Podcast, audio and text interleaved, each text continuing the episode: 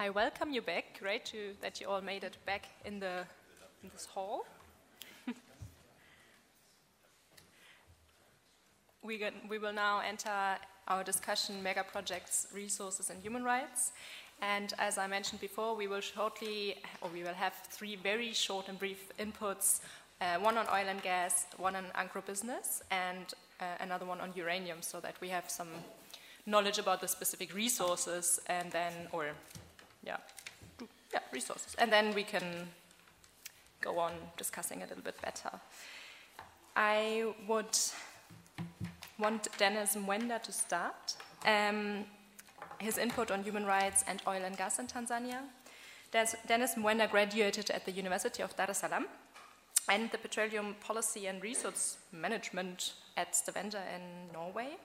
He is the executive chairman of ONGEA, that is an NGO um, called the Oil, Natural Gas and Environmental Alliance, working as well similar, or no, maybe not similar, but also working on transparency and accountability like HakiMadini. Um, a very, or another important aspect is participation as well as environmental management. Furthermore, he is the national coordinator of the Publish What You Pay in Tanzania. And like Amani, he also represents civil society and the Tanzanian uh, Extractive Industries Transparency Initiative. The floor is yours. For three minutes, it's very short.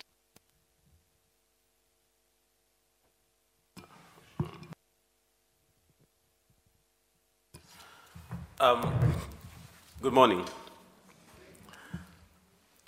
I'm told to, to, to, to speak about uh, mega project and then oil and gas in particular, but then given three minutes you could see, you could see the task of, uh, of summarizing um, that, that big thing into, into three minutes, but I'll try. Um, Tanzania, as, as most of you might have known, um, is, is aspiring to become a, a gas nation.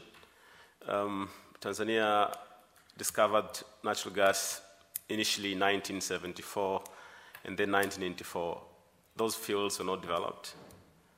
Um, but uh, then they were developed in, in, early 2000 only for the purpose of generating uh, um, electricity, that the Songo Songo field. Um, but then the mid 2000s, uh, biggest discovery were, were made of natural gas, and they were made offshore in the sea. So these are what have actually um, um, brought the discussion on, uh, on natural gas or oil in, uh, in uh, uh, in Tanzania, but also Uganda have discovered oil. So the, the, the, discussion about oil and gas has been, has been more so, or has taken the biggest stage um, in the mid 2000, 2000s, from 2007 onwards. So currently Tanzania has uh, about 57.5 trillion cubic feet of natural gas, uh, which is a lot of gas in itself, and it cannot be consumed locally. It has to be, to be, to be exported. So natural gas, for, for, for that to be exported, there has to be um, um, some sort of processing. And this is what um, takes out the biggest um, project. You know, the, the, present, the earlier presenters talk about mega project, but the biggest project um, will be a natural gas uh, processing plant, the LNG, that uh, will, will be uh, in the tune to $30 billion. This is the biggest project that Tanzania will have um, ever received since its inception, since independence, as, as one project. Um, there's also another uh, project that uh, um, will be there in terms of uh, um, processing uh, natural gas or, or, gas to power, because in the past, most of our power generation has been from heavy fuels and um, um, hydropower, but then the issues of climate change have affected a lot, and we, we we had a lot of uh, um, power blackouts in the few, past few years. Those who have been in Tanzania might have experienced this. A lot of power cuts. But then this issue will be addressed with the, with the issue of, uh, of uh, power, uh, of gas to power um, uh, in the coming few years. Uh, phase one of, of, of the gas power has already taken place with the Kinyerezi one, which is, is, is already running. It was commissioned last year. And phase two will be commissioned possibly next year, uh, 2017, toward the end, and then third three. So in total, this will bring uh, into, into um, use of 1,200 megawatts, and will actually address the issue of power, power shortages. But then this project does not come, or not come without having a, a, a print on, on human rights issues, because uh, they, they involve a lot of, uh, of, uh, of, of, land um, grabbing, they involve a lot uh, of, uh, of change into economic activities that, that people will face. So they have a lot of prints uh, in terms of, of human rights impacts. So since I was given three minutes, and then I have a session later, I, I, I, will leave it there and then I have all these issues uh, unpacked during my, my, my session. So I will invite you to come into that session and, uh, and uh, listen there, and actually we, we, can discuss this further in that session. Thank you. Thank you, Dennis. that was already uh, the invitation and promotion for, of your workshop. Very good. um, Benjamin Luig will be the next to give us an input on agribusiness in Tanzania and the right to food. And um, now I'm lost in my notes. he graduated in economic history, economics, and philosophy. He worked and lived in Mozambique and, and also in Kenya. And part of his work was for Misereor between 2011 and 2016 on food trade, domestic markets, and land politics. He is now the coordinator of the Food Sovereignty Dialogue program at the Rosa Luxemburg Foundation. And while he currently lives in Berlin, uh, he will move to Johannesburg in January. And I'm curious to hear your points. Thank you. Um, well, I also try to be brief, which sometimes is not so easy. I was asked to um, sketch a bit the one specific project, the Southern Agricultural Growth Corridor SAGCOT uh, in Tanzania, which is, one could say, uh, a coordinated public-private partnership, both between um, the business sector in Tanzania and the Tanzanian government, but as well with a heavy involvement from uh, business and also governmental organizations or intergovernmental organizations uh, internationally. Uh, this SAGCOT initiative was founded or announced 2010. I think uh, the platform which was heavily involved was Grow Africa, which is a platform coming from the World Economic Forum. Um, there are, I think, specific uh, international corporations, namely, for example, Yara, a Norwegian fertilizer company which was heavily involved in the design of this project.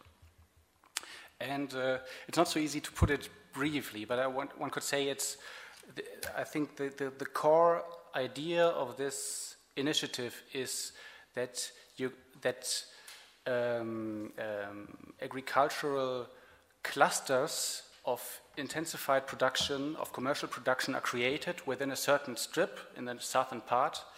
Um, of Tanzania um, with the core idea that you have uh, nucleus outgrower schemes. So you have uh, private investors investing also into land, having some sort of plantations, but also having relations to so-called outgrower schemes.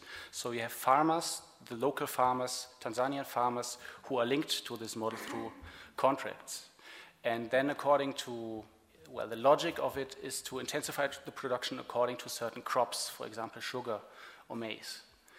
Um, what are then the relation or the what we will talk about this uh, in the workshop later, but uh, I was also asked to, to highlight some, some initial um, um, um, analysis uh, in the relation to human rights. And uh, there I think we have already the first studies, concrete studies, which look at how do actually concrete private investments and also some uh, um, reforms of laws impact on peasants, on uh, farmers, and on villages. We have uh, research coming from universities, for example, from PLAAS, from South Africa. We also have um, results coming from NGOs. Also, MVIWATA, the uh, domestic farms organization, was involved in this research. And I think we can say that uh, we have human rights impacts on three levels. What is quite obvious, which has already been raised also by other governments at the Human Rights Council in Geneva is, which is obvious, that um, pastoralists, um, herders are the first group which will lose out because their socio-economic way of living with need grazing lands, which need certain routes to track their um, herds, uh, which needs access to water sources. Access to these resources are blocked for them. So this is an immediate group, I think, which is under heavy pressure. And as I said, this has been raised by certain other governments already as a criticism. Um, secondly, if there are already now very detailed analysis of concrete investment by international corporations from Sweden, uh, from Asia, from other countries, and it, it shows that even those farmers um, who are formally involved in these outgrower schemes tend to lose out. So the official objective of SAGCOT is to have 350,000 hectares from initial originally village lands so the control of local people to be transferred uh, to the business sector, which means, of course, uh, that it is, there's a big risk of land grabbing, and we have initial cases of dramatic problems with land grabbing. But also, farmers who are involved in these outgrower schemes, who have a contract, are sometimes um, ill informed about what that actually means. Um, and then the third dimension, I think, which is also important in relation to human rights, is that we see, for example, at, at Olam, a coffee investor, that uh, if you have a plantation and you create some jobs that in fact the working conditions are very very miserable and far away from from uh, well decent work conditions or, or, living wage conditions so these are the different dimensions um, which come with this SAGCOT initiative thank you ben this was also very comprehensive i think and i'm oh,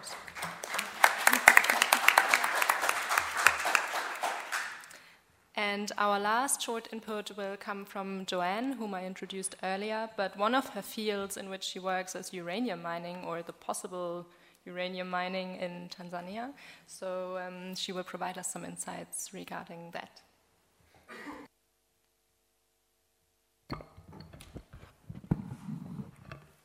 Yeah, to go straight into um, in Tanzania, uranium was discovered many years ago, but then um, exploration uh, started in the southern part of Tanzania and in central Tanzania. Um, in, in the southern part is in Nam- Namtumbo district, Ruvuma region, and in the central part of Tanzania, it's in Bahi and Manyoni districts, which are in Dodoma and Singida regions, respectively. Um, with the southern part, the Mkuju River project has already, um, uh, the, the, company has already been granted the license, and production is um, scheduled to start sometime in 2018, and it's currently um, jointly shared by Russian company, Canadian, uh, as well as Australian company uh, running it. And um, in the central part, um, it was Uranex, the uh, Australian company, doing the prospection, but now it's, it's quiet. Um, it's quiet, not, not, not that nothing is happening, but um, it's not known exactly um, what kind of negotiations are currently taking place between the government and the, the prospective uh, mining company that plans to mine. Um, there have been many um, organized and also other forms of resistance against uranium mining. Um, it has been a process, and um, initially communities didn't know what was going on, and there's always um, some anxiety, uh, some hopes that possibly um, if there's mining, um, somehow we will benefit as a country, the communities around will benefit. But uh, with experiences in Tanzania, with um, also as, as well as in other countries, with the gold mining, communities around have had many sufferings, and it's still something that is being worked on. But in terms of um, the plans for mining uranium, um, civil society organizations have, have taken a, a, big role in creating awareness and explaining about uh, how uranium uh, is mined, what happens, and what are the impacts, and um, how um, other countries have experienced mining and the after mining effects of uranium. And, and so um, there have also been um, a lot of exchanges um, between Tanzania and um, it's appreciated the experience from Germany, all the knowledge that has been uh, given to the implementers in the civil society organizations for sharing the knowledge with the communities in Tanzania. It's, it's taking it a long time, um, and also it's different within those two regions. We can see that um, the, sou- the southern part is still struggling, uh, not as much as the central part of Tanzania, where there have been um, a longer time of knowing what uranium is all about and what happens when it is mined.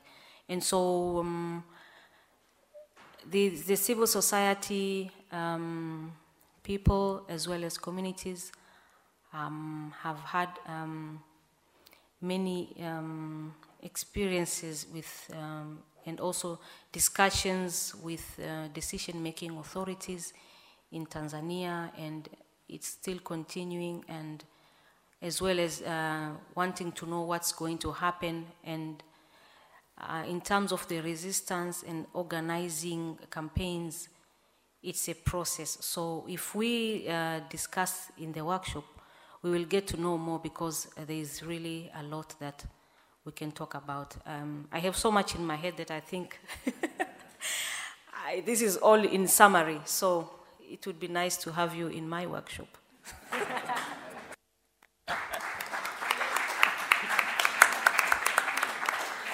so much uh, advertisement for the different workshops. um, and we will have to split ourselves later, I think.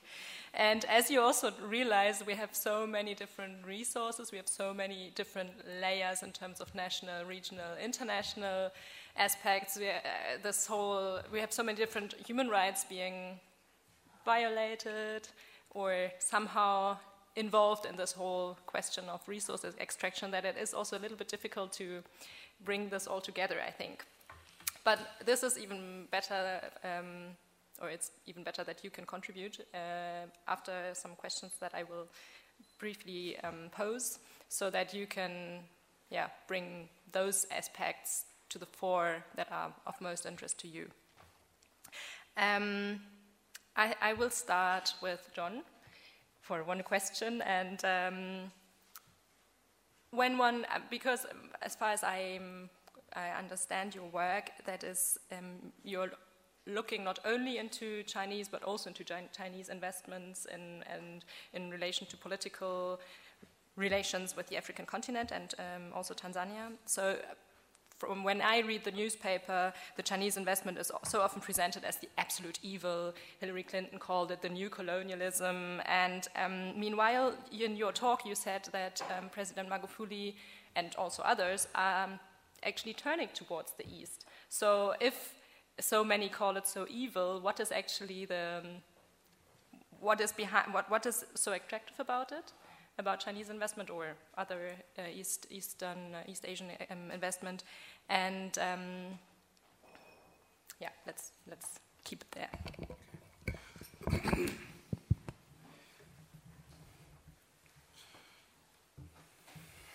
So, um, thanks. What is attractive about China, um, I could go on for very long, but I'm going to suggest to you that I think there is the non pretense that, that China would mostly, in comparison to other powers, that we know of. There is the, what I call the non pretense, the idea that some, of course not all, of China's intentions are out there. China says it wants to purchase resources, it wants to barter trade, resources, for railways, and so on and so forth. There is the non pretense about, you know, contracts uh, which are anyway, or conditions which are anyway and have always been tied to conditions from other powers. But, um, and so this non pretense, I would say, is uh, mostly um, something I can generalize on. And also the pragmatics, the pragmatism of China. So, the, let us take two projects. One project is supported by the European Union some years ago, or probably by a certain Western power, and I am the president of country X. Just because my regime is to be seen as disrespecting those conditions and democracy and all that blah blah, I a project could be cancelled halfway if it is a road being built from point A to B. But we have seen over and over, and we have lots of examples where China is seen as pragmatic because it will not necessarily cancel a project because a certain president is not liked also by Chinese political elite and so on and so forth. So there is this idea of non-pretense and pragmatism. And again, I could go on forever. Thank you. And you earlier on, you, you raised your question, or you, you brought uh, the question. Your input was actually opened with who profits a little bit. And so, would you say Chinese investment means more profit for common Tanzanians?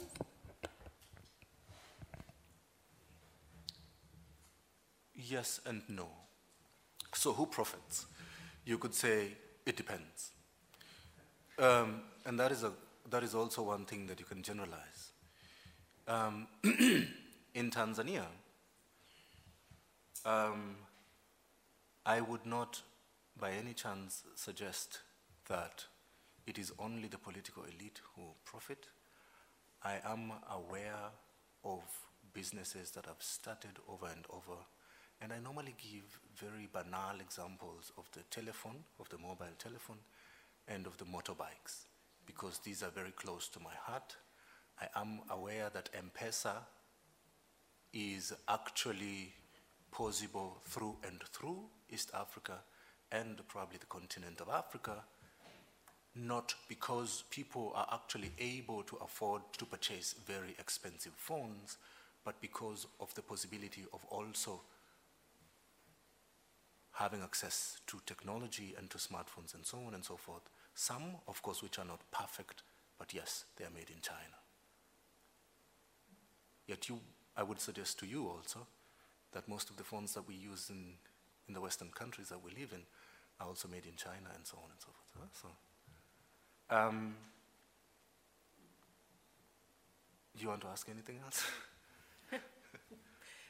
that's that's a, a, good starting point. I think um, um, where this question of who profits, I think, is one of the questions that I always try to keep in mind when, when thinking about the resource um, questions. And we, we will, if we, will, we can come back to that uh, anytime again. So, um, Amani, when you've uh, also in this regard, when you work in your organization for more transparency, is that would you say that, or in, in which way do you think more transparency can actually contribute so that more common Tanzanians profit from these mega projects? Yeah, thank you very much. I think transparency is, uh, is key um, to development.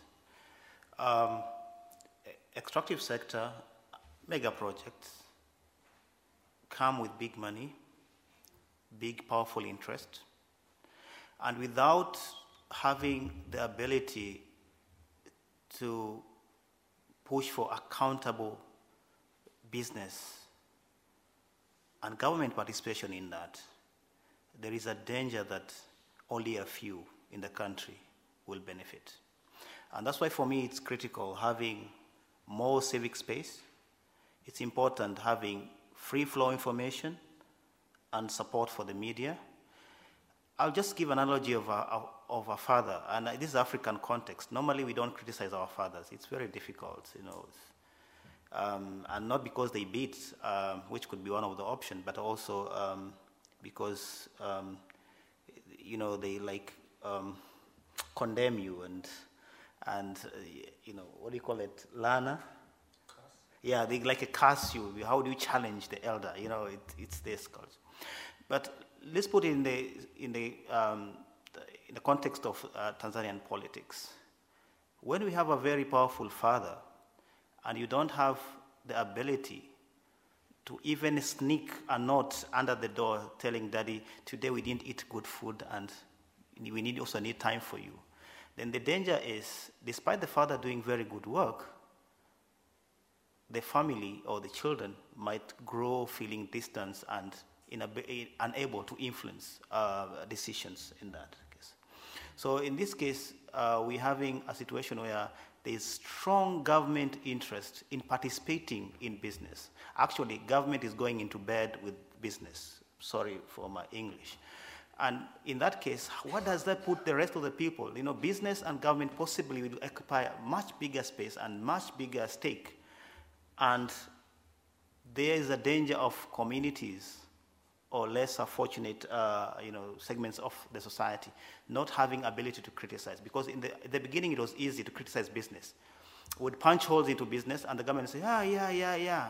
But now, when government goes into partnerships, um, into, uh, into participation itself, being uh, pushing for commercial interest, it's quite difficult. And that's why transparency is really, really important. Uh, because um, that's the only way you can ensure that um, the revenues are not lost. We ensure that uh, communities um, are respected, human rights are respected, and real development, uh, which is a promise, uh, can be achieved. And actually, it's a constitutional mandate because information should not be at the discretion of those ones in power. It is a constitutional. Thank you. And um, transparency would also be the, um, I guess, the condition for more participation. And Dennis, it is often argued that the communities should participate more in the planning and be more involved in the whole decision making. Um, and what do you think, and how far would this really contribute to, um, to more profit for common people in Tanzania? Um, when transparency is, a, is, a, is, a, is discussed at uh, at international and, and, and, and possibly at country level is totally different to, to when it is to discussed at, at, at, community level. Yes, there might be some aspect of, uh, of, uh, of, of uh, resemblance, but what the communities are more interested is, is, is to see the, the, the actual uh, benefit, to see the school, to see the hospital, to see the services improved. But then when the discussion is at, at the international level or the, the, the, national level is to make these documents available, but then not how are we going to see that these, these proceedings, these revenues that are accrued from these projects are translated into, into actual, actual uh, development that the people will be able to resonate with, because this is what the people would uh, ideally want to see. Yes, transparency is key, and, and when you bring the issue of China, then the, the, the, the, question of transparency then is kind of uh, deviating away because Chinese companies are not, are not are always known not to be, to, to be transparent. They're not um, um, uh, required by, by uh, say, laws or requirements like uh, the OECD in terms of transparency, but uh, the way how they operate is kind of opaque. So at, at community level, the, the interest is, is to see these things um, actually, um, to see the tangible results to see, to see medicines that are available in the hospital. Yes, but then how are the people involved in making decisions of, of, their, of their resources? In, in most of the countries that I know of, at least, um, all the resources belong to, to the people and then are entrusted the government to take care of. but then the people are not involved in, in making decision. They, they, they, the decision are only imposed or made at national level, and then, um, for example, if a, if a project X is to be done in a certain area, uh, I'll just, for example, in, in this case, give the, the, an example of the um, the pipeline that would be, would be built from from Uganda to to to Tanga, the port of Tanga, that uh, the, the Honorable Ambassador alluded to earlier. The pipeline, yes, it is over 1,200 kilometers. So it will go across um, um, Uganda, Tanzania. Biggest chunk of it is in Tanzania. But then the people where that pipeline will go through, the communities that the, that pipeline will be built around the areas, have not been uh, uh, involved in decision making. Decisions have been made by Total in Paris, by the, the Ugandan government, and by the Tanzanian government. The people have not been involved. So eventually, this project will be, be going to be implemented and it will pass around their communities. And at that juncture is when will, these people will be involved, at that juncture. So you should expect that, yes, the project will take place in the area, and then they're just, um, as a receiving part, they just receive the project.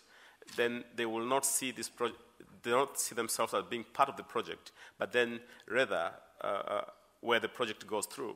So this is where you see all these challenges, and then you see people um, or, or, communities um, um, um, um resorting against this uh, project, sometimes protesting, going to streets. You know, we, we, we have had incidents, incidences in Tanzania, for those who uh, might know so.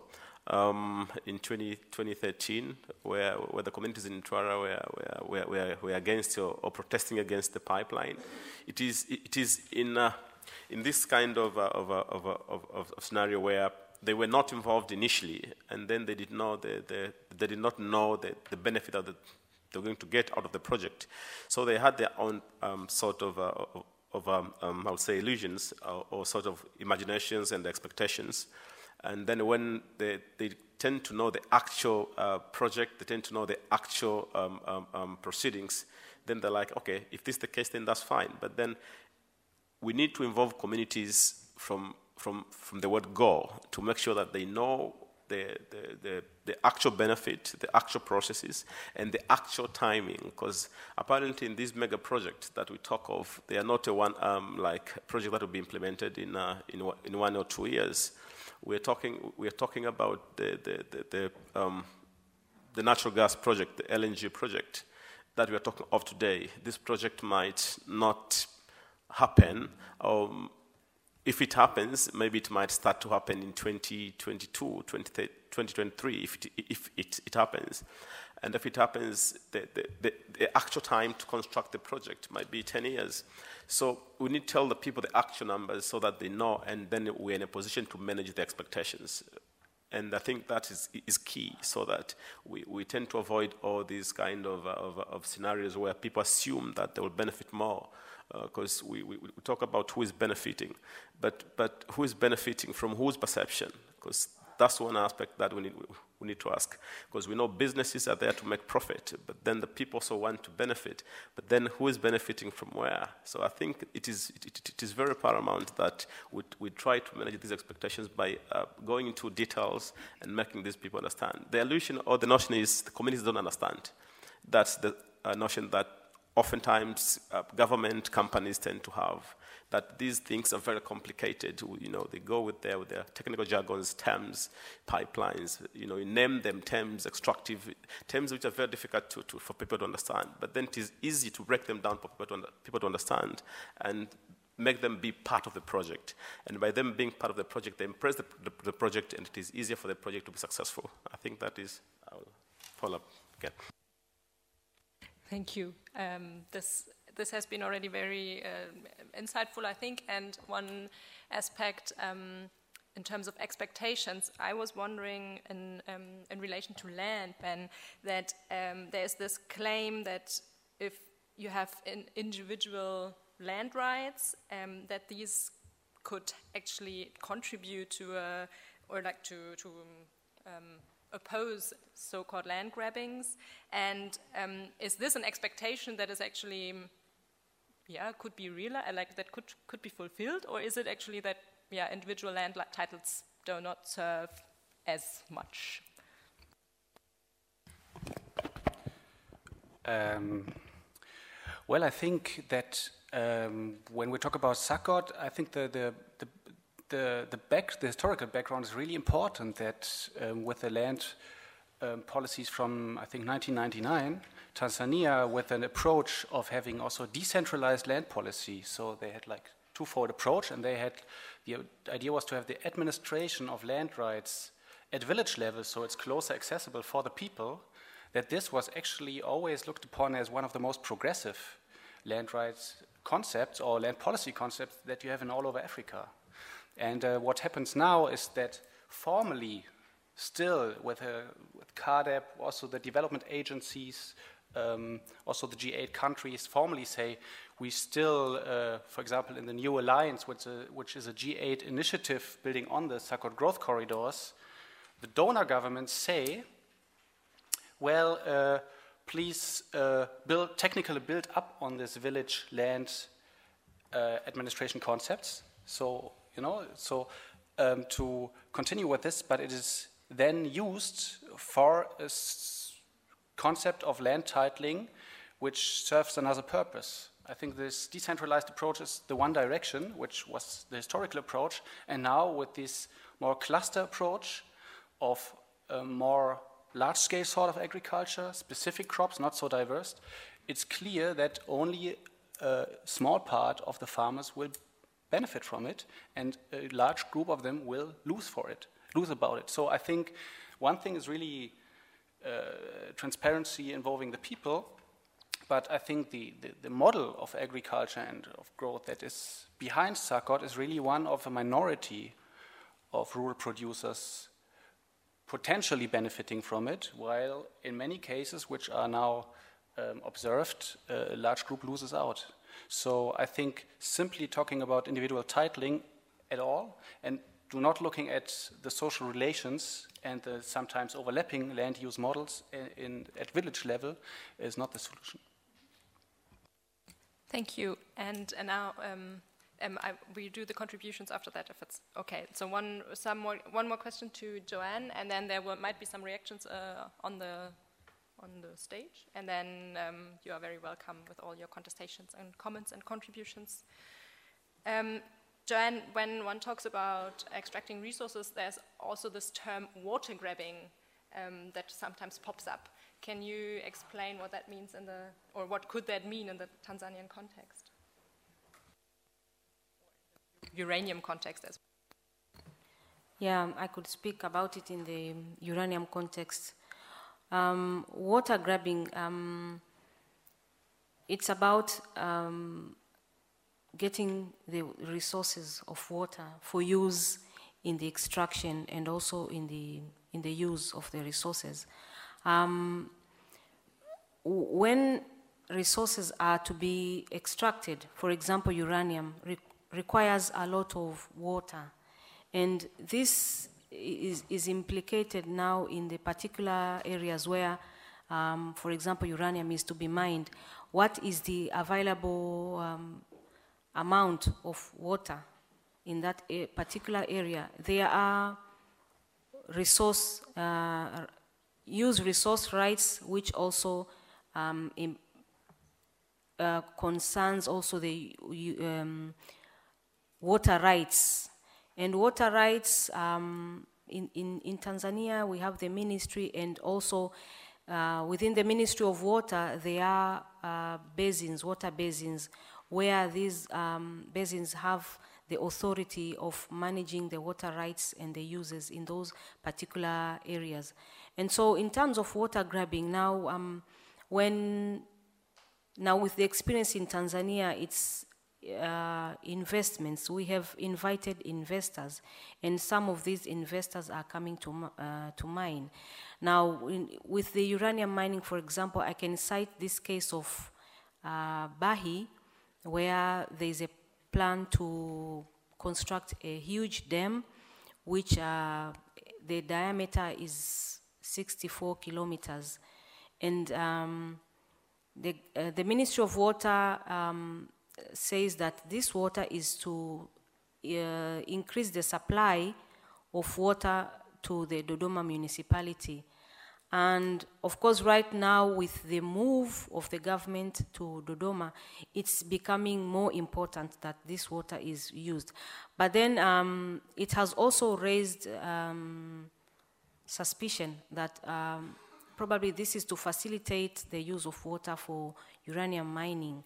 And so there are um, the, our partners in the Dodoma Bahi area have consulted the Ministry of Water at uh, headquarters and also in the Dodoma region to find out on, on what is happening, um, what, is, what are the real plans, and it's the, the discussions are still going on. Even now that I'm here, um, our partners have uh, gone to Dar es Salaam and would be also consulting the respective officials to find out what are the plans for, for the construction of this dam at the same time, uh, it seemed to be yes, it's going to be a, a, a huge project if it um, if it happens, and then what's going to happen. So, water grabbing in the context of communities. Okay, what's going to happen to our water?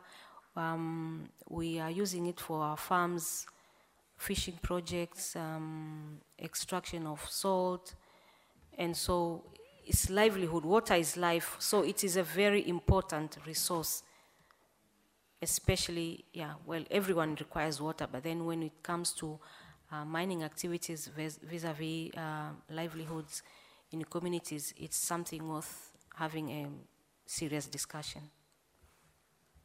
Thank you, Joanne. Um, I know that Amani wanted to react already to something said earlier on, so I'm, and if someone else wants to react again, um, be brief so that everybody else can also still participate. Thanks.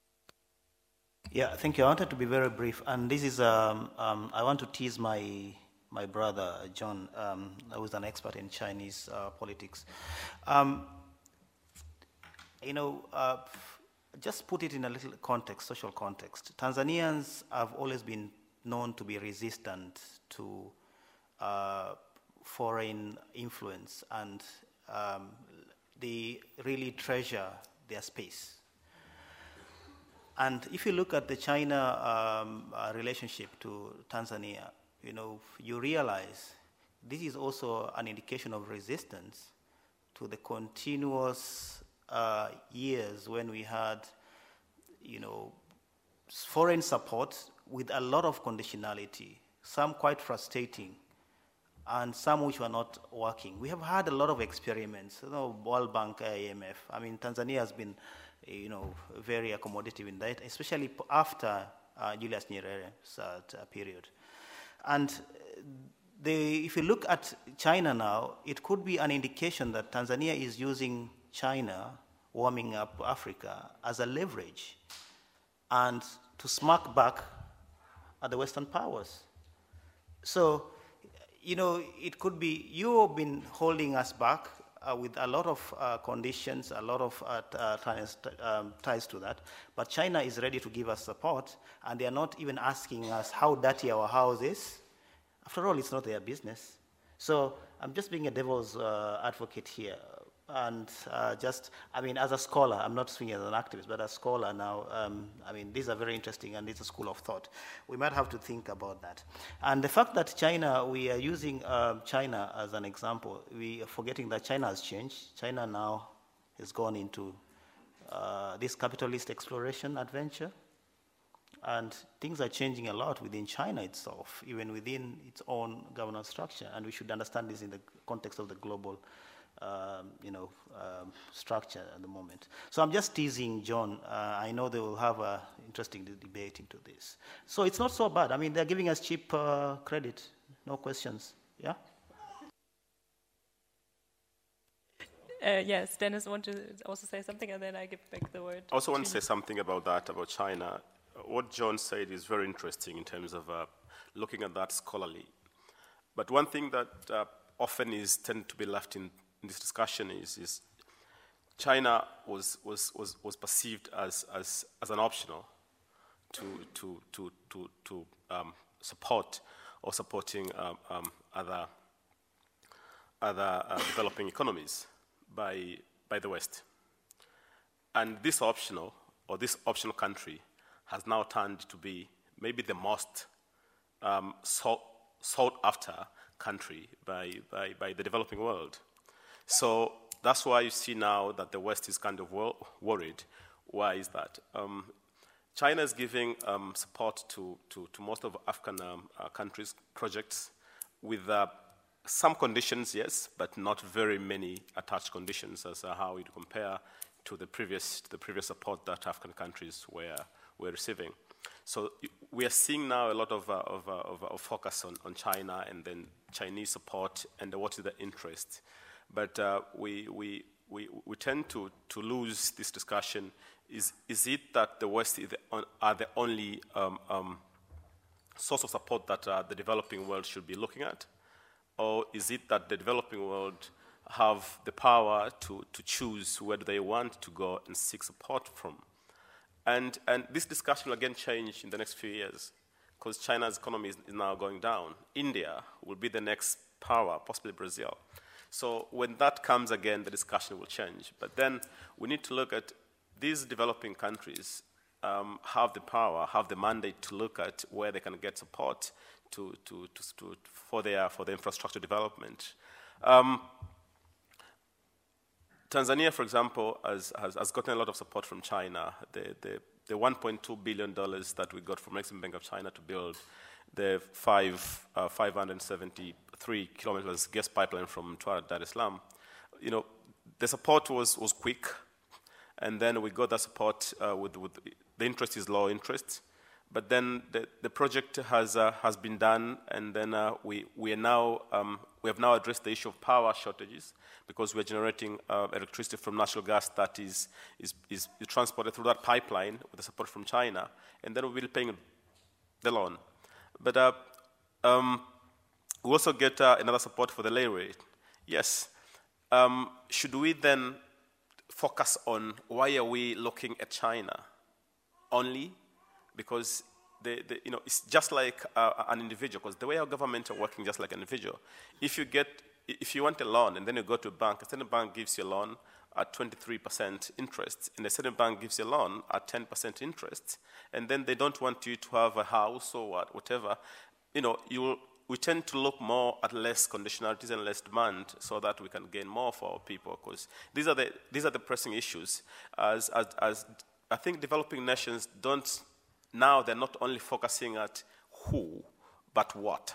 Because the question of who was, was, was you know, is, is long gone. The question of who was, was back then during the eras of, uh, uh, during the Cold Wars and, you know, where are we supporting? But now is what are we getting? Because we, we tend to, for, to forget about that. I think I'll end there. Do you want to react, John? Anything to add or? No.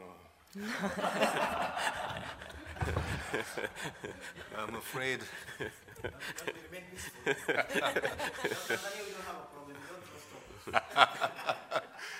well, in Kenya we do, right? So.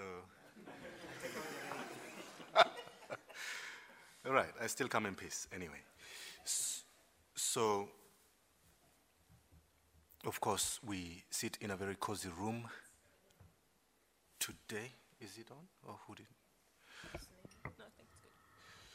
So of course we we are sitting in a in a very cozy cozy room, as we do whenever we are in Berlin and other places in this area, with some water while we talk about water. And we are having a good time talking about very serious issues, of course, that affect people right now who do not have water and who cannot sit in such a cozy room. Now,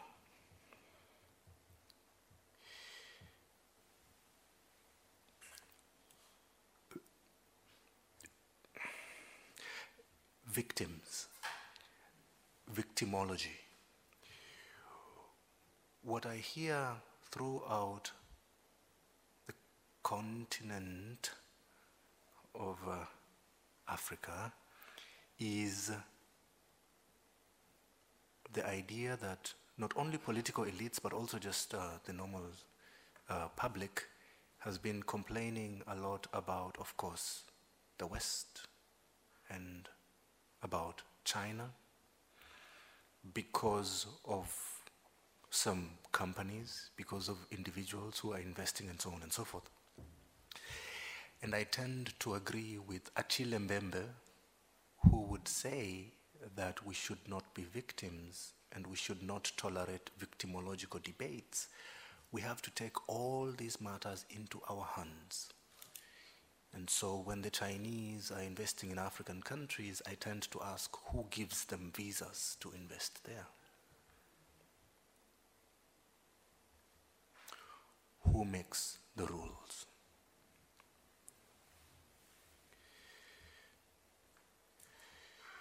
And then, of course, my brother Amani teases me about these issues, and of course, I am quite aware that African countries, and in this case Tanzania specifically, is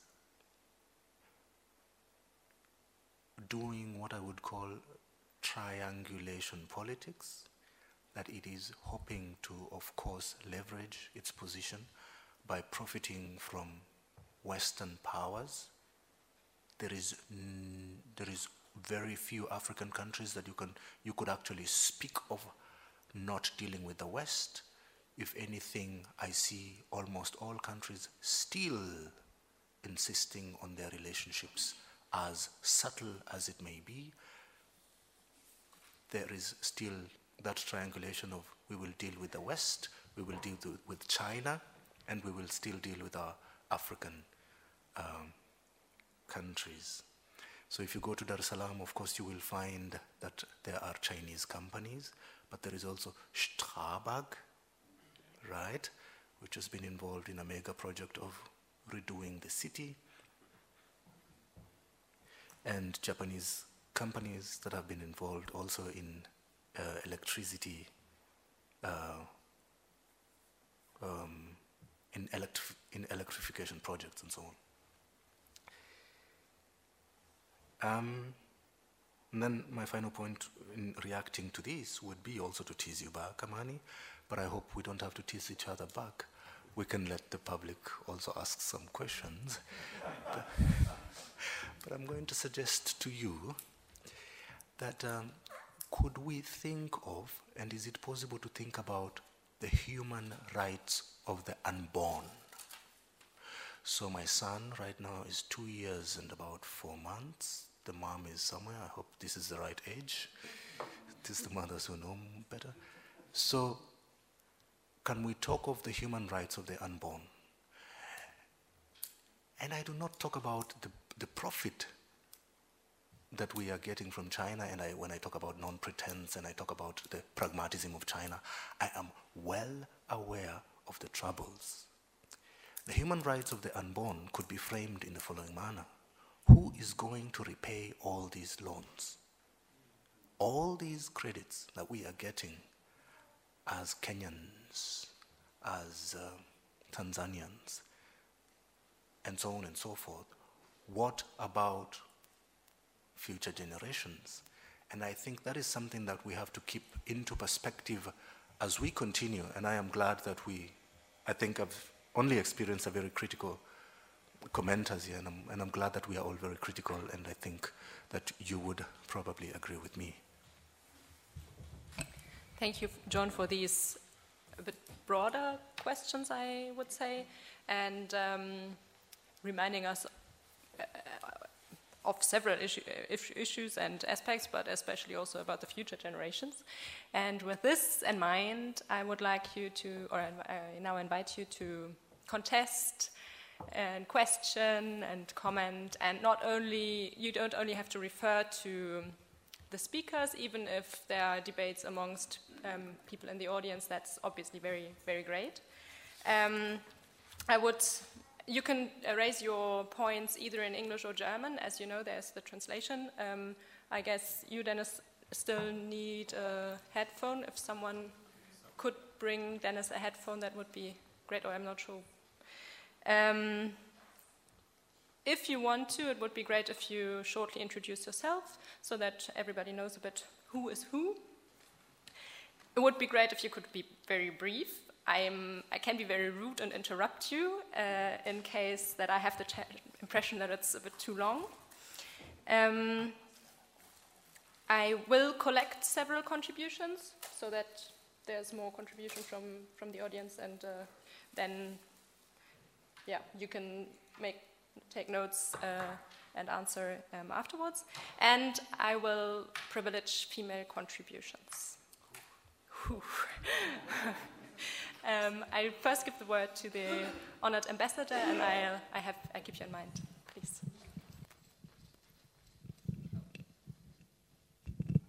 I apologize because I won't be with you long because of some other engagements. Uh, I've been very happy and fascinated by the discussions and the lectures.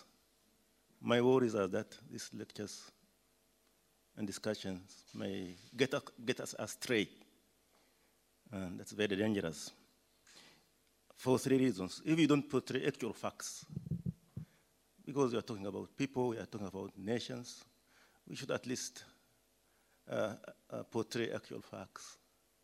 I'm so worried about speaking, say, about uranium in Bahi, which is, which is far-fetched because that's a very fragile area.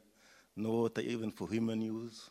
The city of Dodoma requires more water. So to bring that agenda here, I think is, is not really good. Secondly, it seems we are, we are, we are, attract, we are taking some extreme positions against uranium, against some people, negative perception against Chinese. I was in China, and Chancellor Angela Merkel visited China 11 times. And when I was there, see, she launched uh, Airbus, Airbus plant. So you can say that Airbus plant in China is of low, of low quality. So I don't think that it helps us much if we take extreme positions. Uh, we also may speak about, say, uh, safety in the extraction of uranium. My colleagues in the South, Tanzania, Kenya, inclusive, may also speak about new reactors being built just across the border. The Czech Republic, in Slovakia, UK, 16 new reactors, new nuclear reactors, are being built by the Chinese. My colleagues from the south may as well know, even here, they have not phased out their, their, their, their, their nuclear reactors. And they may not soon phase them out, maybe until 20 years. So where will they get their, even here, where will they get their, their, their raw materials? Maybe from Kuju. So why can't we uh, be taking so extreme positions uh, without balancing the, the, the, situations. And also, I'm worried uh, these gatherings may also take activism sort of way of approaching issues, particularly issues in Africa and the third world. If you take activism, then we cannot reach a, very right conclusion. So I'm really worried. Uh, I wish I were with you all the time until the end, because the way I have heard negative perception about China, about Chinese investment, say in Tanzania, I'm so worried. Tanzania has refused to sign EPA because as soon as we sign EPA, about 60 items, industrial items, 6,000 industrial item will freely enter Tanzania. John did not mention free tax, free of tax. Agricultural products from Europe will enter Tanzanian market with 90% uh, taxation. As you know, our farmers are very poor, 75, 80% population, 80% of the population are small farmers. Where will they go when our, our markets are flooded with food from Europe? We are signing agreements with Chinese, with South Koreans, with Japanese in the meantime to develop industrial parks all over the country. While with Europe, we are negotiating EPAs. So we must all, we'll balance all these things instead of taking extreme sides, my friends. Thank you so much. Thank you, um, Honorable Ambassador, for uh, reminding us of balancing. And I think it's very good that you emphasized it again, um, which I, I, heard on the, on the panel, but maybe I, I was too positive, but that one needs to distinguish a little bit of who is, who is, which investment is bad and what negative consequences there are, and that there is not only one, that the Chinese is not the, the evil, uh, or the China is not, not the evil we can um, focus on that, but that uh, as the EPA is, um, yeah, the EPA shows there are other corners of the world where we also have to look at. Um, thank you so much. And then there was a contribution from the back.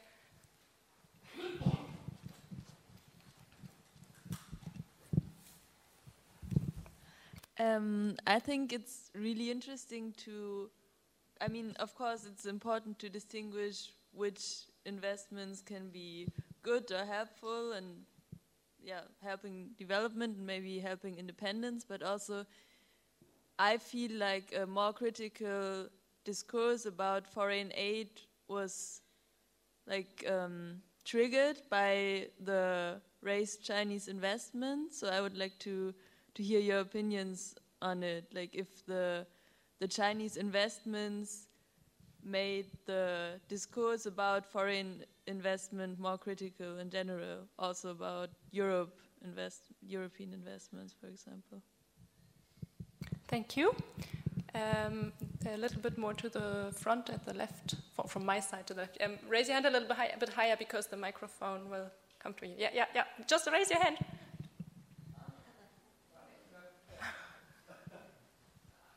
I didn't get the word non-pretense. What's the meaning? Thank you. And um, yeah, uh, you, ha you, have to raise your hand because the, the lady that is handing out the microphone doesn't see you otherwise. Thank you. Yeah, uh, Fabian Kegel. I studied at the University of Leipzig currently in Dresden. I'm doing my second uh, round of studying. Uh, I have two, two issues. One is the uh, the term, the concept of resource curse. Uh, even when we spoke about that, um, transparency is important and so on and so forth, concerning gas exploitation, uranium mining, and so on. There's still the whole issue of are there any examples of economically uh, dependent countries in, in African context of developing countries where the uh, exploitation of, of resources like like gas, like like oil, these um, these things has led to less corruption, more money to uh, to the people, to uh, education, and so on.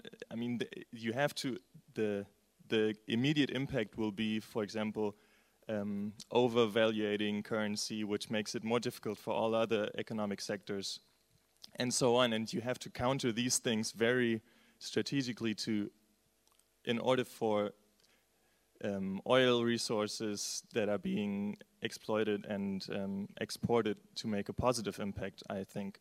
And um, if it's sort of like, let's exploit gas, there's so much money in it, it will probably be good, you know, sort of this general trickle down um, perspective. I think if we look at what, what you sort of mentioned, who benefits from it, it won't be, you know, it won't naturally be the people in the concerned countries. Um, so my question would be, are there strategies how to address these issues, how to not make Tanzania a uh, another Nigeria or something where you you sort of struggle for democracy and for development um, in spite of having these resources, you know. Um, and connected to that, I think uh, that's sort of a remark. I think it's problematic when we talk when we talk and or we get caught up in this language of nation state states against each other or with each other.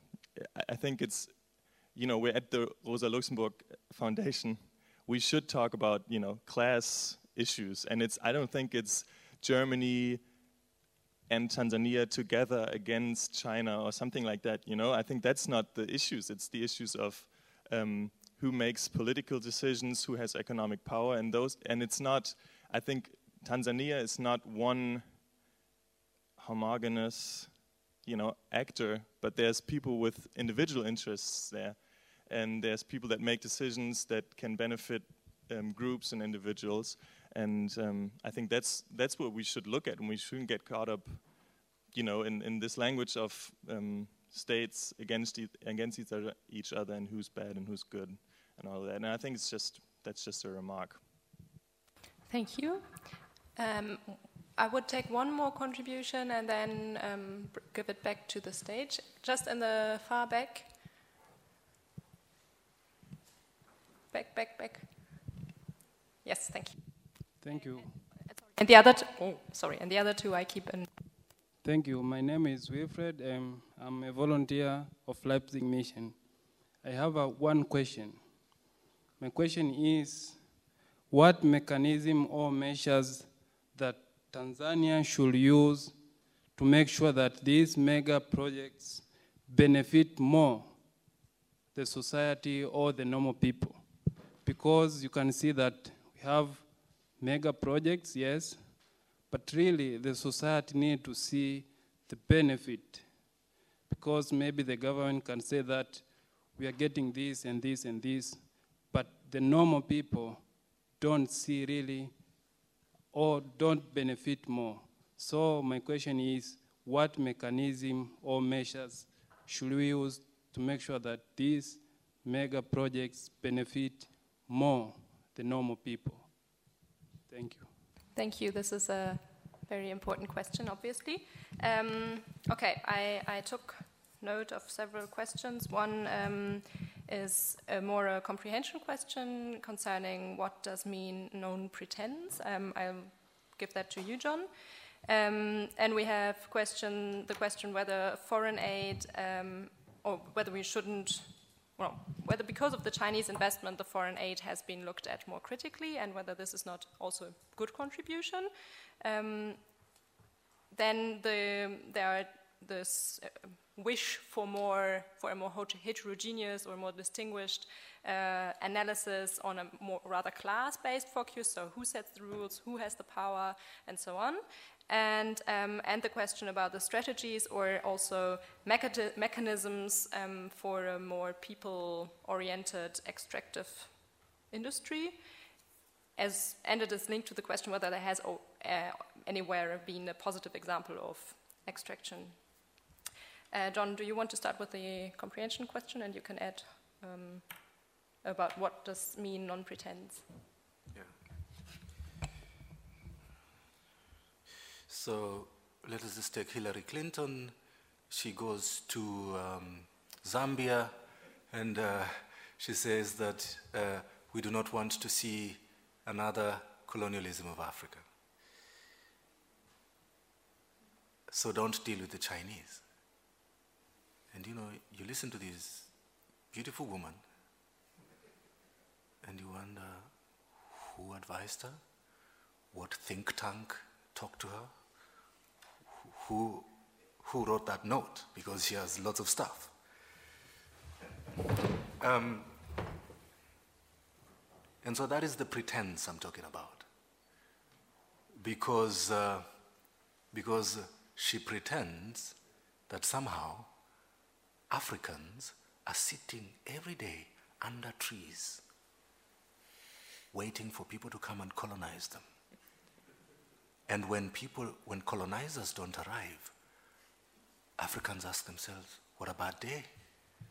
There's, an, there's a, you know, the, the, the number of colonizers is fluctuating. What happened? And I think that is this, this language of colonialism. You know, nobody in Africa is sitting under a tree waiting to be colonized anymore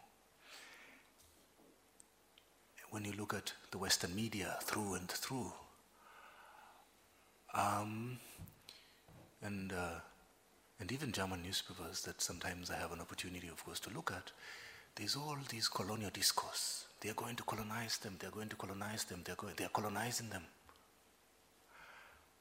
Um, so, two things. One, language and the internet. About 30 years, I, the ambassador would be able to correct me as an elder, probably about 20 years ago, across the African continent, I would suggest to you that there were policymakers and there were just the public. And there were people who wanted to be activists and so on and so forth and so forth, who were sitting in their offices without an idea about the global markets. Today, we have an opportunity. So, a few things have changed. One, across Africa, more and more people speak Chinese, German, French, and so on and so forth. So, when I talk of non pretense, what I'm referring to is the idea that Hillary Clinton and all the other journalists might actually be thinking that Africans are seated somewhere also again under a tree waiting for information. No. When I sit in my office in Frankfurt and I hear about colonialism debates in newspapers, the first thing I do is I go to the internet. What has the internet done? It has democratized knowledge and democratized the sources of information. Is the internet the best source of information? Not always. But if it is true that the numbers that the Bundesstatistische Amt publishes are correct, and we can assume that they are correct most of the times, right? When I look at the year 1994 to today, I see a rising graph in exports of Germany to China. In the relationship between an economy that I can only call Amero China. So even American is coming to warn Africans about China, yet uh, America and China trade a lot, and uh, Germany and the European Union have lots of rising numbers. I call that pretense. So, on the other side, the non pretense of China is China turns up, and I'm sorry to generalize because of time. If you want, you're very welcome to read a, a book that I've just published on Chinese migration to Tanzania. There are many details of people, companies, and blah, blah, blah. So I'm just going to call it China, but I am aware of the different levels. If you look at China, it turns up by your door and it says, hey, what do you have to offer? Um, we'll buy your gold and diamonds at a cheaper price. This is not perfect trade. And they say, we will supply you with this and this and this and this. We might call it friendship, we Chinese, and you Africans might also think it is friendship. But countries, of course, as we have learned, do not have friends, they have interests.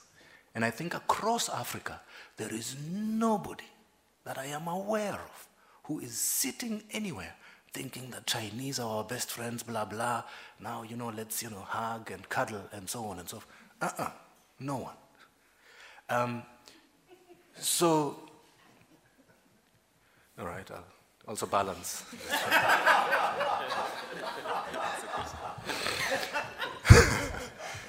so,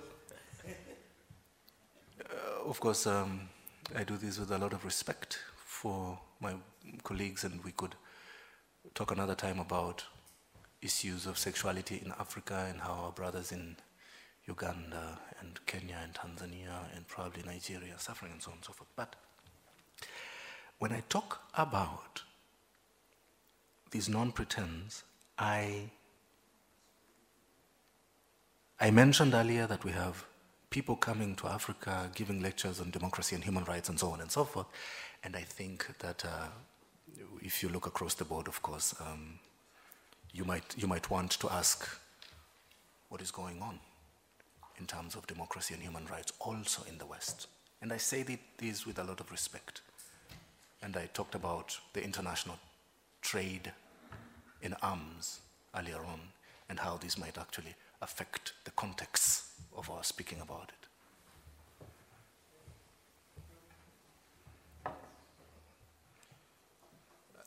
Okay, I'm sorry. There was such a such a abrupt, abrupt uh, ending that I was a bit uh, confused. Um, I think this this was already uh, again um, raising very many important points. Uh, I would like Amani, if you want to, to go uh, um, to elaborate a little bit on the mechanisms and strategies that one could, one could use. Um, I think it was um, actually John who said earlier, um, what can we correct and what can we learn? Um, so what, what is there to learn? What mechanisms are there to model a little bit of a better extraction of resources? Uh, thank you very much. Um, a Tanzanian will be hate to be called, uh, to be compared to Nigerian. Um, so, um, so I'll tackle that first. Um, yeah, Nigerians are the big brothers. So, but um, yeah, for good reasons, Ni- Tanzanians are Tanzanians. Um, yes, um, Tanzanians learned from the mining uh, engagement because we've been mining for a long, long time, and um, we learned through that. You know, the the underside we didn't benefit a lot, but from that we realized that we need to really um, put up mechanisms and strategies for us to ensure that we benefit now more from the natural gas. And there have been a lot of attempts, and my, me, myself and, uh, and uh, Dennis, uh, we've been participating in uh, various forums to ensure that this debate is, comes to visibility. There have been a lot of discussion about how Tanzania should benefit. And we've been involved in influencing a lot of policies and, and, and, and law. Tanzania in 2015 passed a, a Petroleum Act. Um, and I'll tell you, despite all our problems, um, the civil society played a key role in influencing this. Actually, it reached a time where um, it was brought to Parliament under certificate of urgency, but it took almost two weeks before it was passed because of the pressure that the public put into this. And the government was able to listen to it, and there's a lot of fundamental influence into that. Tanzania is also engaging in various, um, uh, so we have a Petroleum Act that actually talks about resource curse. You look at the first page and the policy uh, in relation to that, it, it, really recognizes the fact that resource curse has something that, a challenge that we need to work on. We're also now taking our kids to school. Uh, there's a lot of programs uh, in terms of education in various fields. Try to prepare our people because the gas and the petroleum is not going to be fully exploited um, in the near future. It's about six, ten years from now. It depends on whether decision, uh, um, uh, investment decision is going to be made in time. So we've been uh, having a lot of investment on the human resource side. The, the other uh, role has been um, for civil society has been to ensure that the community's uh, voices and concerns are represented. And this has been tough because, in one, on one way, in, on, on one hand, the business interest is quite powerful. People have to make deci- investment decision. They have funding in, uh, behind them, backing them up.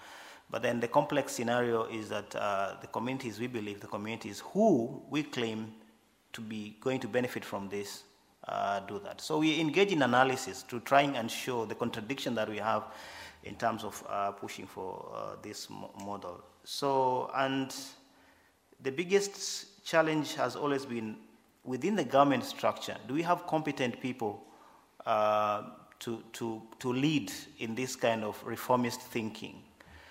But also our policy looking at you know, embracing and uh, pushing continuity into the export oriented economic uh, you know, design, the models that have been pushed that we are supplying for the market out there. So the discussion has been how do we ensure that we also become industrialized? How do we use our resources for the benefit of you know, creating industries and uh, creating jobs within? And this is a very interesting debate. And uh, I know the business community Uh, we have a representative from the German business community who also may be talking about that. But this is a debate that I think looks at, you know, making Tanzania um, capture the benefits beyond the lifetime of the resource. Because these resources are finite, we can sell it all, or we can decide part of it to use for developing domestic market, to create jobs, to create small and medium enterprise. And this is a discussion that sits well uh, with that. But again, it's very difficult because Tanzania uh, doesn't have enough resources to push through these kind of uh, policies, and sometimes we have to cut uh, corners um, and, and give uh, away some of uh, that. So yes, it's, we are well aware, but um, it's too early to speak about it because uh, we, we have another six years. So if we stay alive, we can come back, God willing. I'm going to stay alive. I'm going to stay out of trouble. And um, six years from now, we can always uh, discuss whether, it, but there's discussion around that. Yes, it's a class issue. For me, it doesn't matter whether it's black or white, um, Ch Chinese. And the reason why we're speaking about Chinese, uh, Honorable Ambassador, is not because China, China as a country, but we are looking China in the broader context as an economic power and as an you know, economic you know, shift in the economic uh, discourse. And this is really where the China discussion comes in. And yes, I would hate to do uh, bashing, and that's why I, I see good sides a lot. Um, and, and, for me, it's also important that the political context, understanding where Tanzania comes from, uh, we see a lot of opportunity uh, for that, and we can have uh, discussion around that. Um, you said the resources are finite, finite, but um, Ben, in terms of agriculture, this is not really the case, but still there. What would be the what would, be the strategies or mechanisms? You you mentioned some earlier on, but what what what else do you have in mind to yeah to make the people profit? Well, I think the question if the resources are finite or, or, or not uh, really depends on the way how you practice agriculture. And I think this is key when we ask uh, I like your point very much. It's not just about state relations, but about class relations. Um, when we ask about who is actually setting the parameters for both uh, the investments, large scale investments, but also policy reforms in various African levels who are now going for this growth corridor or growth pole models. And these parameters have been set by a limited number of companies, for example, very much from the fertilizer issue, companies who have a key business interest in approaching new markets, opening up new markets. Or corporations from the other side, like Unilever and others, who just have the key business interest in stable access to commodities, to raw materials for their business. And I think this is a very problem. We don't even have to talk about the outcomes, but the parameters have not been set at roundtables with actors like the National Farmers Organization being at the table and asking, like, you know, how do we want to develop? What are different pathways, how we feed growing Dar es Salaam? But these parameters of these corridors have largely been set by a limited number of businesses. So it's really about this. And often, I think that's an important thing if we talk about particularly the West, um, increasingly, what we see with the New Alliance, for example, which is closely linked, our World Economic Forum and then a working group there and all this, is that the G8 governments simply play the role of uh, brokers, actually, between African governments who have certain interests and then businesses who have certain interests. For example, they want very specific policy reforms. Let's say, let's reform the seed policy in Tanzania. So they articulate this and they say, for example, a company like, like, like Yara goes to several African governments and says, you know, what can you do about this that we easier approach your market? Um, so I think this is key. Um, and second, it's also a class issue if you look at these growth corridors in various countries. It's often, for example, urban elites uh, which benefit from easy access to lands for speculative reasons and then try to step in as an intermediary to make profits out of increased value of lands. Thank you for this um, very distinguished analysis. Um, I would, because we're a bit short of time as it's usual, I guess. Uh, it's already one o'clock, but I would like to open up again the floor, and I also would like Joanne and Dennis to be in the round again. So I hope that if we go on with another 10, 15 minutes, um, would that be okay for you, or is there any? I mean, if you feel very that it's enough for you, you can always go out. There will be lunch already, I guess. So, but I, it, it would be great, I think, to go on a little bit.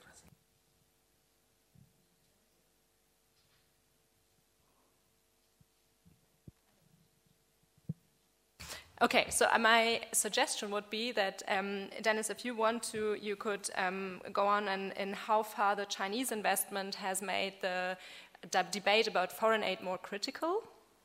Would that be something you could, and if you have further points, you could add on them as well. Um, thank you. But I'll start with what I'll just add on what, on what Amani said or responded to the question on resource costs. Um, Tanzania as a country, um, or maybe I'll start with uh, put things into context. Resource curse refers to when a country um, concentrate on a certain resources and then forgetting other, other, other sectors of, of, the economy. And then when that resource is depleted, then it, the country stumbles down. Uh, it's just like uh, uh, Holland or the Dutch. That's where the, the, the word Dutch disease was actually coined from, right? So with Tanzania, we, we, we, as a country, we, we are not only concentrating on the resources, to, to be specific, uh, gold or natural gas. Our economy, our economy is so diversified. We, you know, tourism is contributing a lot to, to our economy. Agriculture is doing the same. Manufacturing is catching up, but service industry is also doing a lot. So um, we won't be, be, be, trapped into the issue of resource curse, since what we're doing now, for example, with natural gas, the government has put things into very specific that we, we want to use natural gas to make sure that we ensure the issue of energy security and the supply of energy, to be specific, electricity, and this will spur industrial development.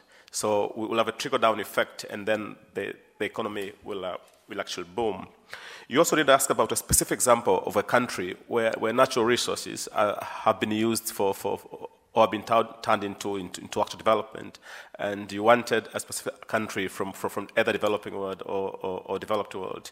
Norway, which is not very far from you and here, is, is one of the best countries that uh, natural resources, but to be specific, petroleum, have been used for their benefit, and they have been able to avoid the, the, the, the Dutch disease or the resource curse. And Tanzania is partnering with Norway in terms of making sure that our people are, are, given more skills, uh, our industry more developed, and maybe to say it, I'll also say it in, in the, in, in, the session later.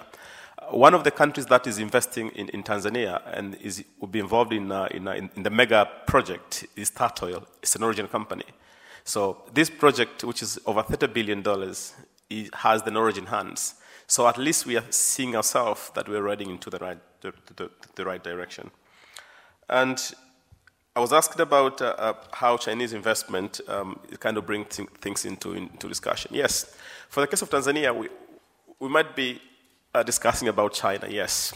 And John earlier said that we, we, countries will, will, always stick with the West. It is true. If you look at Tanzania in the next, in the next decade or so, Tanzania will, will attract um, foreign uh, direct investment in the tune of about $50 billion. Out of that, out of that, only $10 billion so far, only $10 billion so far is known to be from China. So, yes, they are into the discussion, but it is not that um, um, as, as, a country we will not be partnering with the, with, the West. The, the project that uh, I'm mentioning, the, the, $30 billion project, has, has partners. Norway is a partner. Um, um you have, you have uh, uh, the Dutch, uh, Shell, who have just bought uh, BG. They are, they are the partners. Then you have Ophir, and then you have ExxonMobil. They, they are the partners. And then you have TPDC, which is a company. Um, if you look at, at another project that uh, is there involving China, the, um, the pipeline from, from Uganda to Tanga, uh, you have Statoil, which is a French company, and then um, you have Tullow, it's a British company, and then you have CNOOC, Chinese company, and then you have Tanzanian government, and then you have the, uh, the, the, the Ugandan government. Um, the LEIRI project, as at least is known to, to, to be, to, to, be, the finance will be coming from China. And the other project that I mentioned earlier, um, the, pipe, the pipeline from, from Mtwara to, to Dar that's mainly China, Chinese. But that's that's $1.2 billion. The other one is $4 billion. The other one is $7 billion. But the $30 billion is, is there's no Chinese involvement in that.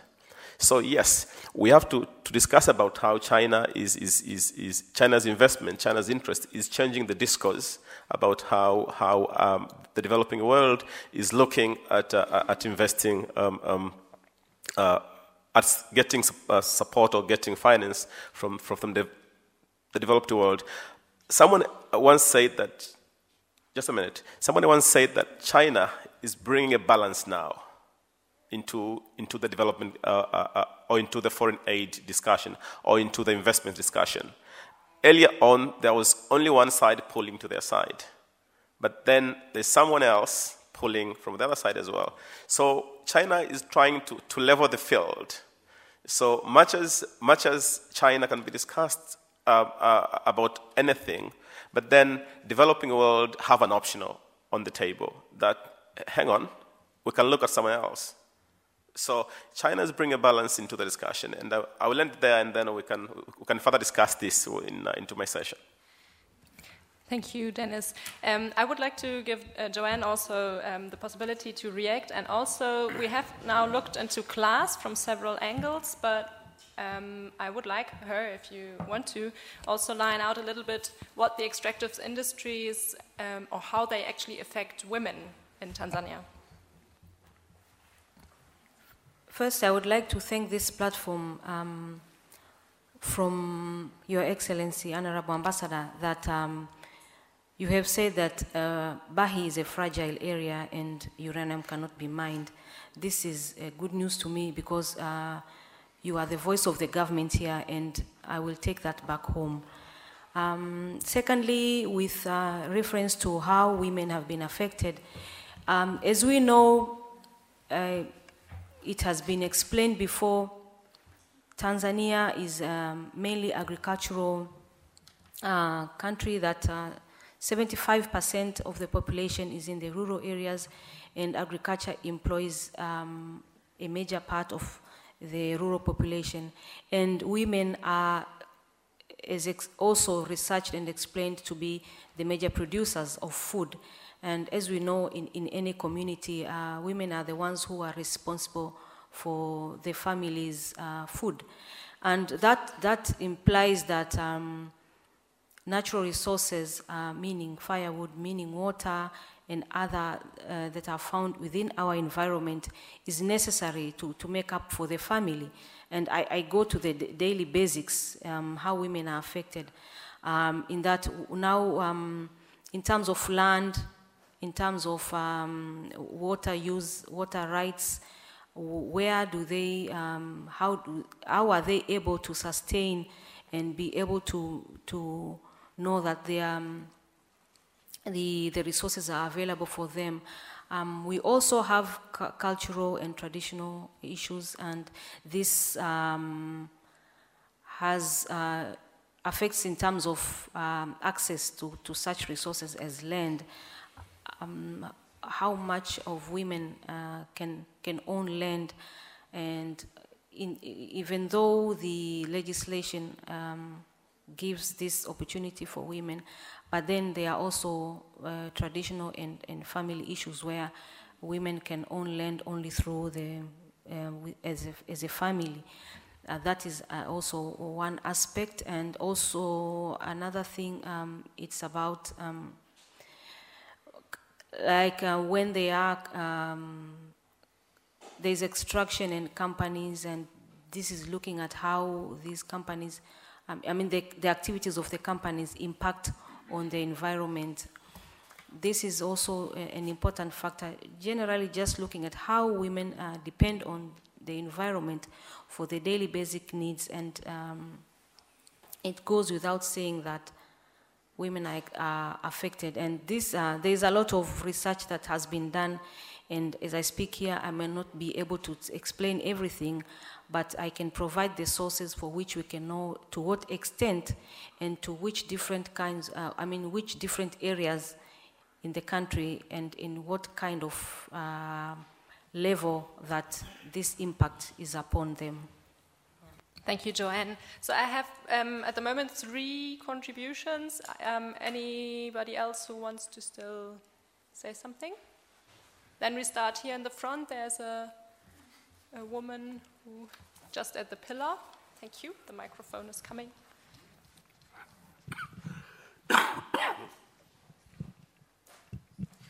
Hello, my name is Cornelia Kilian. I'm African historian and a member of Tanzania Network. I would like to speak in German because I can express more better in German. Ähm, zuerst möchte ich sagen, dass ich ähm, es sehr wichtig finde, dass es in Tansania Menschen gibt, die ihre Stimme erheben ähm, gegen Projekte, gegen politische Entscheidungen in ihrem eigenen Land und es ja sehr wichtig ist, das auch wirklich zu tun. Und ich nämlich auch sehr erfreut war, als ich das Programm gelesen habe für den Studientag, was ähm, für spannende Referenten eingeladen wurden, um ganz verschiedene Themen hier einzubringen und ähm, vorzustellen. Weil als ich das Thema zuerst gelesen habe, war ich eigentlich etwas ähm, beschwert, sage ich, weil es ist ein schwieriges Thema, ähm, auch für mich als Einzelperson dann etwas mitzunehmen, hier aus dem äh, Studientag mitzunehmen, zu ähm, wissen, was kann ich ähm, einbringen. Und ich finde es gut, in bestimmte Themen jetzt tiefer ähm, in den Workshops reinzuschnuppern, also ein bisschen mehr zu vertiefen.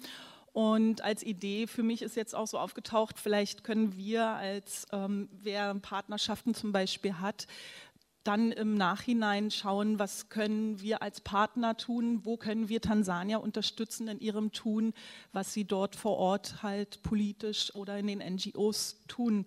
Ich würde nur gerne noch zwei, drei Anmerkungen machen, die mir auch in bestimmten ähm, Themenbereichen jetzt dazu auf, aufgefallen sind. Zum Beispiel, die, als ich dieses Foto gesehen habe, ist mir eingefallen, ich bin 1996 zum ersten Mal nach Sansibar gefahren, in den Nordosten weil das jetzt auch so ein Strandbild ist. Und ähm, das ist ein sehr einfaches Dorf gewesen. Es gab ein größeres italienisches Hotel in der Nähe des Dorfes, aber nicht so sichtbar. Zehn Jahre später bin ich wieder dorthin gefahren und alle Strand... Ähm, ähm, Plots, also Grundstücke, waren verkauft. Das Dorf dahinter bestand nach wie vor, wie es zehn Jahre vorher vorgefunden hatte, ohne Strom, ohne fließendes Wasser. Nur ein Teil der Dorfbevölkerung hatte anscheinend mit dem Geld aus den Verkäufen sich dann bessere Häuser auf dem Hügel dahinter lagernd äh, mit Strom kaufen können. Und ich denke auch, ähm, Landraub gibt es ja schon über einen großen Zeitraum in kleinerem Rahmen. Er hat sich jetzt vergrößert. Jetzt, ähm, wieso haben wir jetzt so einen Fokus auf diese großen Landraubprojekte, ähm, die weltweit geschehen. Wieso ähm, betrachten wir es jetzt also als so fokussiert? Was ist dort passiert? Also ähm, woher kommt das? Weil Landraub geschieht schon viele Jahre. Und ähm, es ging ja auch immer wieder, welche Interessen stehen dahinter, wer hat ähm, wer hat was davon, wer profitiert davon. Das wäre dann vielleicht interessant in dem ähm, Workshop von Benjamin Luig. Was wird dann auf den Plantagen angebaut? Sind das, ähm, das war auch ein bisschen im Paper schon vorgestellt, Produkte, die nur exportiert werden, zum Beispiel für Biosprit in Europa oder ähm, weil es hieß ja dann auch, das ist nicht für die ähm, Lebensmittelversorgung der lokalen Bevölkerung. Und ich arbeite zum Beispiel derzeit für Fairtrade Österreich, blicke dann auch immer nach Tansania, beobachte so die Entwicklungen in Ostafrika, speziell im Fairtrade-Bereich. Da gibt es Länder, die haben Gewerkschaften, starke Gewerkschaften, damit sich Menschen in den Ländern ähm, ähm also stark auftreten können. Das wollte ich nur noch mal anfügen. Und in Tansania beobachte ich das halt nicht. Zu Kenia ist da viel stärker womit hängt das zusammen? Also das als kleine Input-Ideen auch dann für die Workshops. Warum hängt da Tansania hinterher? Was ist da der Grund dafür, dass es dort nicht so ein starkes Auftreten gibt und nicht so eine rasche Entwicklung von fairem Handel, zum Beispiel wie in Kenia? Danke. Uh, thank you. Uh, I really want to point out that we have to be brief, otherwise we won't have lunch. Um, there are uh, two more. There were two more. One in the back, and at some point there was another, a bit, a little bit more. Well, I don't know, but well, then we go to you, and maybe you can limit it to one minute. I'm not sure if that's possible. So I'm not a woman, I'm an old white man, so, but however. Uh, um, my name is Dirk Smilty, I'm living in Dar es Salaam, working for Chamber of Commerce. I'm invited by the foundation here to figure out the point of view of the private sector. Uh, Ambassador Marmo, you know me, I'm always very critical regarding Tanzania, and we have some disputes about that. But however, uh, today I want to, to be the, with you a bit. What I want to say is if we talk to mega projects and human rights, we need to talk about what kind of effect of human rights we had because we don't have mega projects. Tanzania is importing for $7 billion oil every year. Although there's gas, there's sun, there's wind. Uh, these $7 billion, who's paying that? It's paying by the people. So we need also to talk about these, these effects on human rights uh, by not doing business. This is one aspect. And the other aspect, what we don't, what we need to keep in mind always, we have one, we have 2.6 percentage population growth every year. I'm now in Tanzania for three years, so Tanzania has around 4.5 million people more within three years. We need to give them a future. And without any changes, John mentioned it, we need to think about the, the, the future generation. Without any changes, these people um, uh, these young guys need workspace, they need the future, they need food, and uh, these these uh, uh, aspects I just want to figure figure out. One last sentence. Uh, regarding all this China discussion, I think we as Germans, and Ambassador Marmo mentioned this uh, his statement, we need to find out a new position regarding Africa, I think. We just need to finish this schoolmaster thinking, and instead of instead of uh, telling Tanzania what to do uh, regarding projects, they have developed a five years development plan for projects. And first of all, it's a sovereign state. We need to accept this. Our mission should be to, uh, to ensure that all the, develop, the implementation of these developments need to be uh, considered by environmental things, by human rights, but not always sitting here to say, oh, this is not good, this is not good, this is not good. And in this sense, I want to encourage the workshops to think a bit into future. What could be our mission? What could be our task uh, for that? Thank you. Thank you. Um, uh, well, I, I, I, think all these questions uh, that just came up are still very relevant and can be uh, taken up in the workshops, I hope, because um, I will give you each one more minute only to, to finish up. Uh, I just quickly sum up the questions. Um, so why is there focus on land right now, or land grabbing?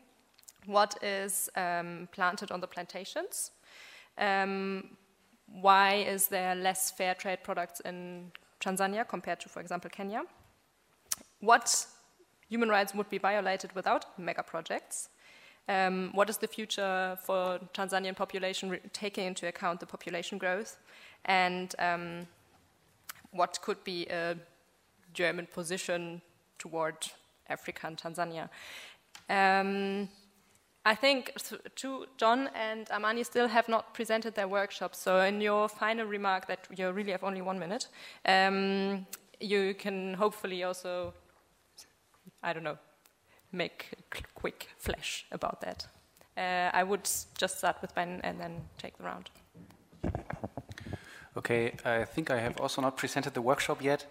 Um, uh, it's also not so easy because I think it's important that we discuss what the participants want to discuss. So one input I think would be again looking at like what's actually the like logic behind SAGCOT, but then I would be very interested indeed to discuss the questions which have just been raised, like what are alternatives for agrarian policies, who's actually sometimes through informal markets invisibly feeding Dar es Salaam today already, what often large-scale investments are justified by job creation. So are they really, you know, increasing the number of income sources for the people, or are they sometimes, in fact, reducing them? So, really discuss these questions would be very interesting.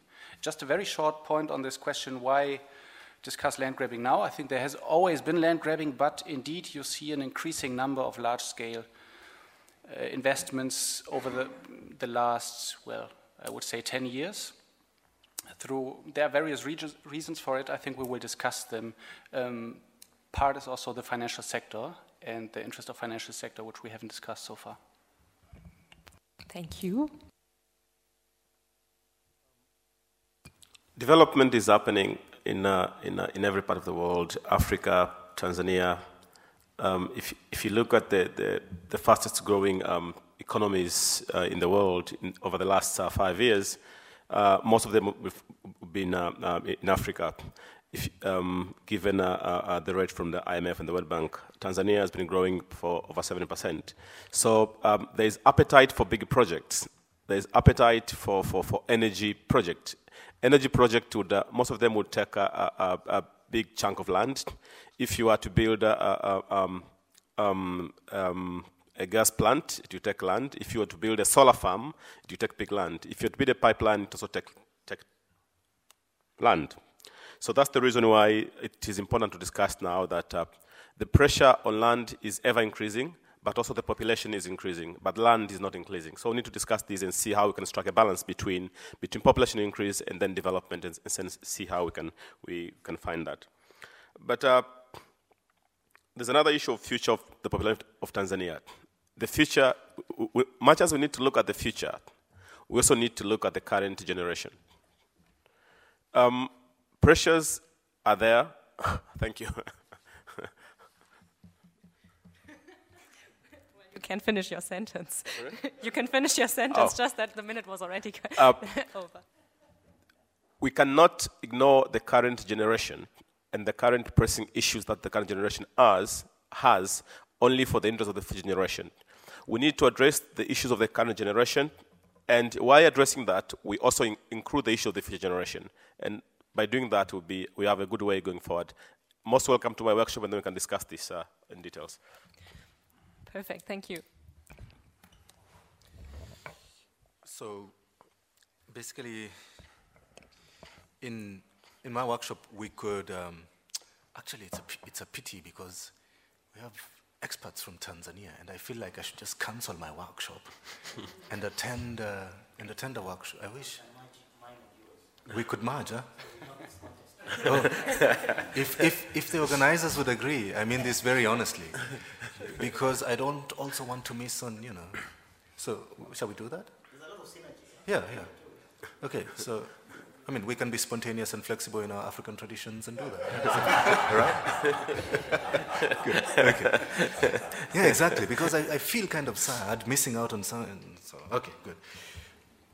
And then, so my contribution within our merged. Uh, our merged uh, workshop would then be the idea of China in a Tanzanian context, but China also in a global context, in a multipolar world, and also thinking of uh, the challenge that our brother has given us to think about how, of course, um, the West, and I say we, um, as a transnational somehow. I'm in Kenya, in Tanzania, I live in Germany. What could, what solutions should we be talking about? 30 seconds. So, there was a question that was asked about mega projects. Um, uh, how to profit and benefit from them, I would say learn from history. And, and uh, I earlier on mentioned Tazara, and I keep coming back to it as a mega project. It was wonderful for all the ideological reasons that we know, but in terms of running it, we could say, how come it has come up so much in all, this, in all the debates that have been going on in the Tanzanian parliament? There has always been the question of Tazara. So, do research. What happened? What went wrong? Try to learn from the examples. I mean, try to, to learn from that past uh, as other mega projects come up with the railway and, and other things. Um, land, because we see investments from Saudi Arabia, from Qatar, from the Deutsche Bank in Tanzania as well. There's a lot of interest in plantations. As the oil disappears in the Arab world, people are not looking in the deep of the earth, they're turning back to look at the surface of the earth. Um, and of course, um, on the question of um, class and all these things, I would say they are important to address, and I totally agree. And on the, on the issue of the nation state, definitely I agree, and I think that is why I, I invite, I mean, I accepted the invitation to be here, because this was something very Tanzanian in that sense. But I think in the cosmopolitan spirit, we can also just continue these debates within that context of, of course, the global space. But just as a father who has many sons and daughters, sometimes, I mean, definitely they have names. And that is why we have to call the names Germany, Tanzania, and Kenya, and so on and so forth. But I agree that we can look at them in that global sense of things. Thank you. Joanne, your workshop? I've already, I've already introduced about my workshop. I don't think if I have anything to add. Amani, your contribution to the merge I have, workshop? have two, two, two minutes, eh? one for contribution and one for. No, no, no, no, no, no, no. No negotiation? Oh, that's bad. Okay, uh, quickly, uh, Dak, um, you talk about um, um, about business and human rights. I think you're right in a way. Um, the mood is in Tanzania is that uh, we've had political independence, and now we are, we are looking for economic independence, and nothing less. But in a lot of times, uh, foreign aid and business has been made to make Tanzanians look okay. Uh, generally in the south, uh, look at them as target and dependents, and we are also claiming our space. We want to be partners in development. So that's so we want business which is responsible and also recognize the need for us to be as partners. Um, welcome to uh, my workshop, and we are actually merging uh, with um, um, John here, um, so you can get the activism and uh, the academia in the mix, which is quite lovely, a bit of that. Uh, but if you love people, history, if you love things uh, that are ch- touching on, uh, you know, political uh, process, not the hard, hard stuff. We're not going to put um, complex uh, charts. Uh, we're not going to give you very complex numbers. So if you love things that are related to the people, uh, this history, the, the social relations, and also understanding, um, you know, why all this is happening, then you're welcome to our workshop. And we'll make it very lively. It will be a conversation, no presentation. Perfect. I think this is also what we need now after this uh, very long debate. I'm sorry that it took so long, but I'm very happy that you actually uh, endured. And I think it was uh, worth it as we managed to really speak about like this broad topic and um, talking about who sets the rules, who has the power, um, who takes decisions, and with what effects, and this on the national level, but also on the international level. And I think we also touched upon how to change these rule-setting actors, but that's maybe also something that will come up more in the workshops. Maybe something you can take home and with your personal activism, if that's if that's what you take home from it.